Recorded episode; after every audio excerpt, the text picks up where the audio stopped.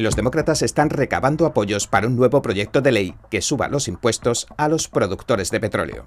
Aseguran que le darán ese dinero a los consumidores, pero ¿cómo sería esto en la práctica y con qué apoyo cuentan en el Capitolio?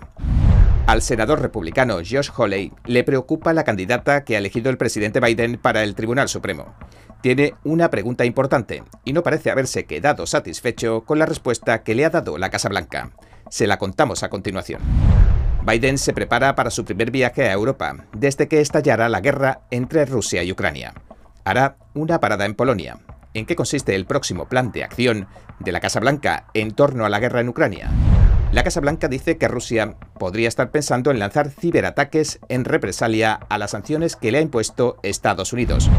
Y un avión chino de pasajeros se ha estrellado en el sur del país, provocando un gran incendio en una ladera se teme que las 132 personas a bordo hayan muerto. Bienvenidos a En Primera Plana, soy David Rojas. Recuerda que siempre estamos en Telegram y en Epoch TV, donde además puedes encontrar otros contenidos interesantes. Los demócratas intentan desmarcarse de la subida de los precios de la gasolina. Ahora están acusando a las grandes petroleras de imponer precios abusivos algunos legisladores han comenzado a apoyar un proyecto de ley que grabaría con otro impuesto a las grandes compañías petroleras. El dinero que se consiguiera se daría a los consumidores en forma de reembolsos. Ahora que los altos precios de la gasolina hacen mella en el bolsillo de los estadounidenses, la administración de Biden se ha convertido en el centro de atención y todos le exigen respuestas.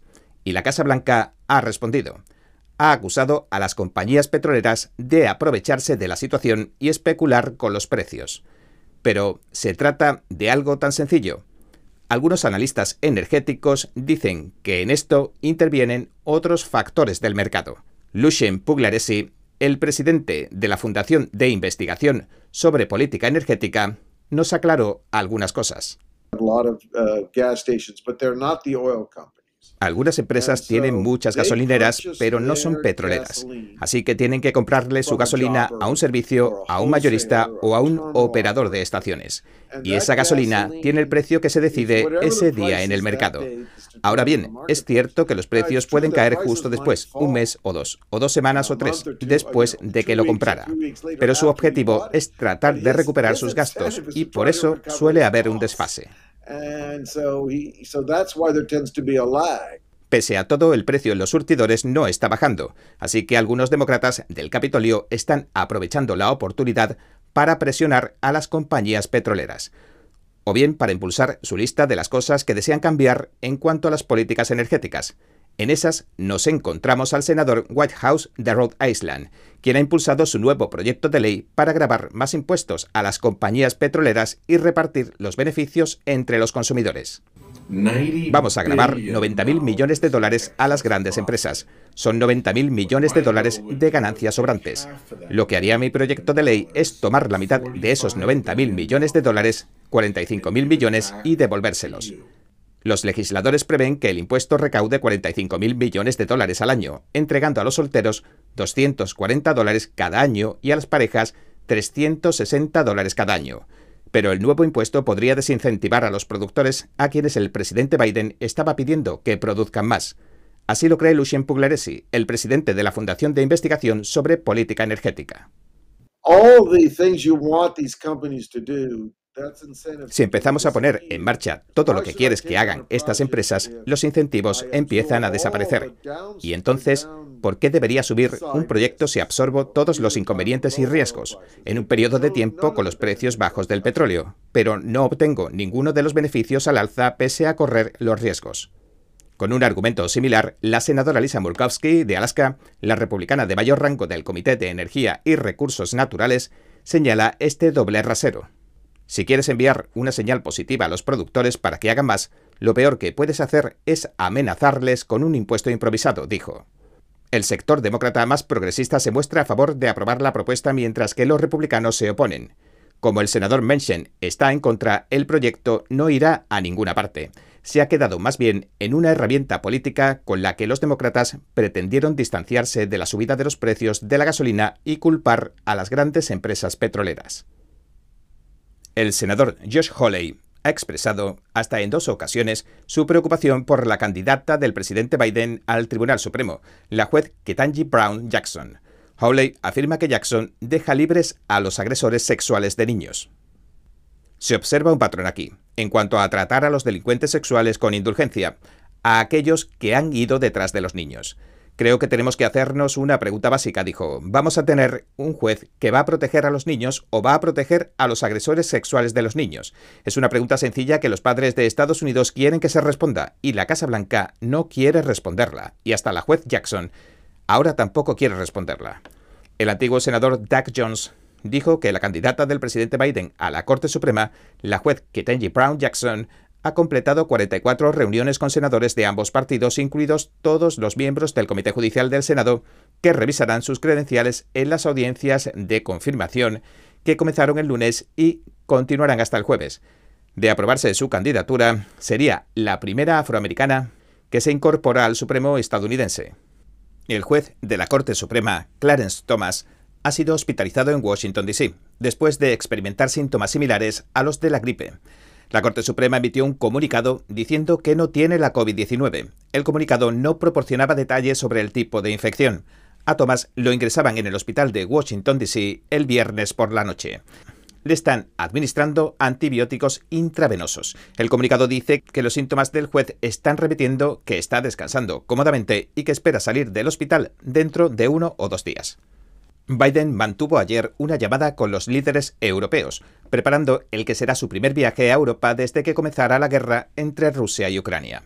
Durante su estancia pasará por Polonia, un país que acoge a millones de refugiados de la guerra, mientras se informa de que el país europeo se prepara para un ataque ruso. La Casa Blanca aún está ultimando los detalles del viaje, pero informó que no irá a Ucrania, sino al otro lado de la frontera, a Polonia, donde se reunirá con el presidente polaco el sábado.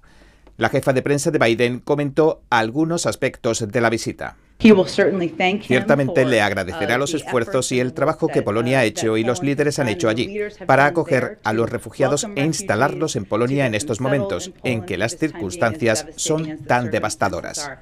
Cuando le preguntaron si Estados Unidos podría acabar acogiendo a los refugiados, la Casa Blanca respondió que está estudiando la forma de abrir las puertas del país a los refugiados ucranianos, que ya suman unos 3 millones de desplazados. Todo esto tiene lugar mientras el presidente de Ucrania advierte que si las conversaciones diplomáticas con Rusia no desembocaran en un alto el fuego, se avecina una tercera guerra mundial. La forma de evitar la tercera guerra mundial, dijo Saki, según nuestro punto de vista y el del presidente, es evitar que haya tropas estadounidenses en tierra. Los Estados Unidos están tomando medidas cuidadosamente para evitar que la guerra con Rusia se escale, lo cual, dicho sea de paso, es la razón por la que el Pentágono ha rechazado crear una zona de exclusión aérea y por la que se ha negado a colaborar en la transferencia de aviones de combate MiG para que los usen los militares de Ucrania.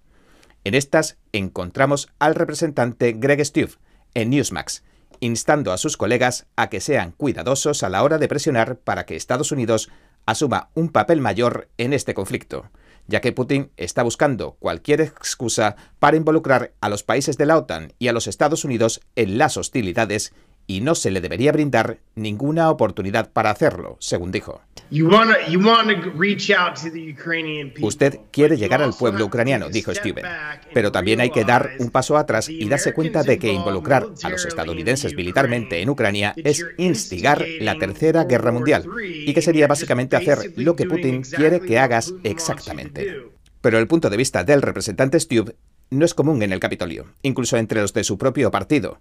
De hecho, ambos partidos han presionado para que Biden apruebe que Estados Unidos colabore en el envío de los cazas de combate polacos para que los use Ucrania. Varios miembros del Partido Republicano que visitaron la frontera de Polonia durante el fin de semana le pidieron a Biden que hiciera algo más. La senadora de Iowa, Joni Ernst, habló con absoluta claridad. No podemos mantenernos al margen, especialmente en este momento crítico. Los Estados Unidos deben colaborar para facilitar la transferencia de los aviones de combate MiG polacos. Pero el presidente Biden mantiene su negativa en cuanto a enviar tropas estadounidenses para luchar en favor de Ucrania. Reiteraba su posición ayer lunes. Lo que podría cambiar es que Estados Unidos colabore en el envío de los cazas polacos. La secretaria de prensa ha dicho que, en este asunto, la propuesta polaca de proporcionar a Ucrania aviones de combate a través de una base aérea de la OTAN, el presidente Biden estaba abierto a cualquier nueva propuesta que le pudiera hacer el presidente polaco cuando se reúna con él a finales de esta semana. La Casa Blanca ha dicho que Rusia podría estar evaluando los ciberataques como opción para tomar represalias contra las sanciones que le han impuesto los Estados Unidos, aunque la asesora de ciberseguridad, Anne Berger, no ha presentado pruebas concretas, ha subrayado que resulta de suma importancia estar preparados para evitar lo que está por venir, de acuerdo a la información de inteligencia de las amenazas que se están desarrollando. Hoy estamos repitiendo esas advertencias y lo hacemos en base a cómo se viene desarrollando, dijo. La información de inteligencia de las amenazas. El gobierno ruso está explorando opciones para posiblemente lanzar ataques cibernéticos contra las infraestructuras críticas de los Estados Unidos. Pero, para ser claros, no hay certeza de que vaya a producirse un incidente cibernético en las infraestructuras básicas. La Casa Blanca también ha pedido al sector privado, especialmente a las empresas que dan soporte a infraestructuras críticas como la energía, el agua o los hospitales, que implementen medidas de seguridad preventivas. El secretario de Estado Anthony Blinken afirma que la violenta represión de la población musulmana rohingya en Birmania, también llamada Myanmar, equivale a un genocidio. Así lo declaraba en el Museo Conmemorativo del Holocausto en Estados Unidos. Más allá del holocausto, Estados Unidos ha concluido que se habían cometido genocidios hasta en siete ocasiones. Hoy es la octava, ya que he determinado que miembros del ejército birmano llevaron a cabo un genocidio y crímenes de lesa humanidad contra los Rohingya. Estados Unidos ya ha sancionado a varios militares de Myanmar. La declaración de Blinken dará paso a la presión internacional y sentará las bases para futuras acciones legales. El secretario de Estado afirma que también es importante llamar la atención sobre las violaciones de derechos que se están perpetrando en otras partes del mundo. También debemos estar con la gente que sufre atrocidades en otros lugares, como Xinjiang, donde el gobierno chino sigue cometiendo genocidio y crímenes de lesa humanidad contra los uigures y otros grupos minoritarios.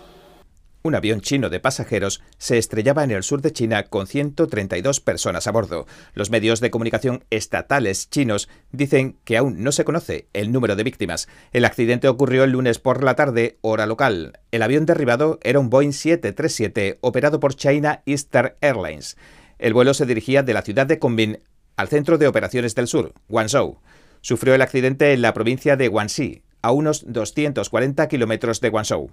Un vídeo en una de las redes sociales chinas captaba el momento en que el avión caía. Los datos de rastreo muestran que el vuelo se encontraba a su altitud normal de crucero, unos 30.000 pies, cuando repentinamente cayó en picado.